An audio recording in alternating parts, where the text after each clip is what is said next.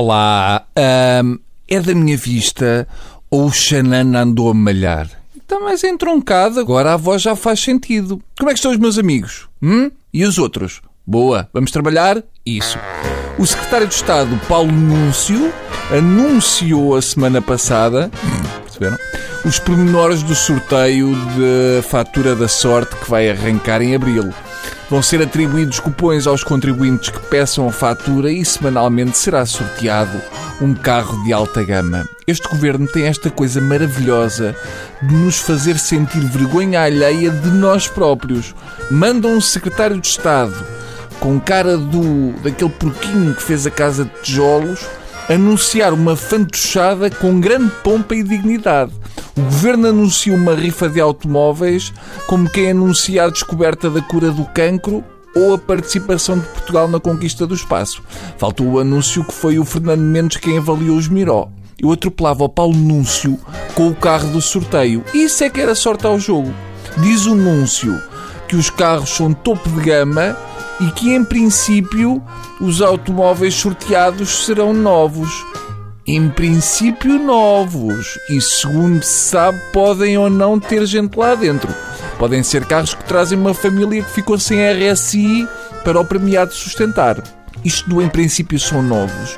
É um bocadinho suspeito. É como se o Euro Milhões anunciasse que esta semana o jackpot é de 70 milhões de euros e, em princípio, as notas são verdadeiras.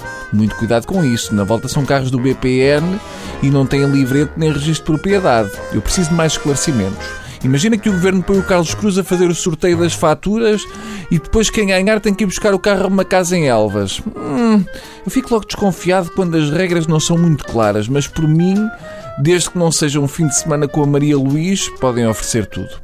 Mas vamos lá ver uma coisa. É ou não verdade que foi feito um enorme esforço para equilibrar a nossa balança comercial?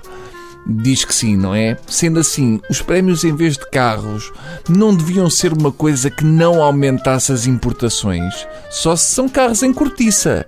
Eu acho que oferecer carros topo de gama vai dar cabo da balança, com tanta coisa boa feita cá para oferecer aos contribuintes, como por exemplo eh, uma tábua de enchidos ou um curso na lusófona. Senhor Paulo Núncio, ouça aqui o que o Bruninho lhe diz. Sortear carros de alta gama é o mesmo que dizer às pessoas para viverem acima das suas possibilidades. Foi assim que tudo começou. Portanto, não vais por aí, Paulo.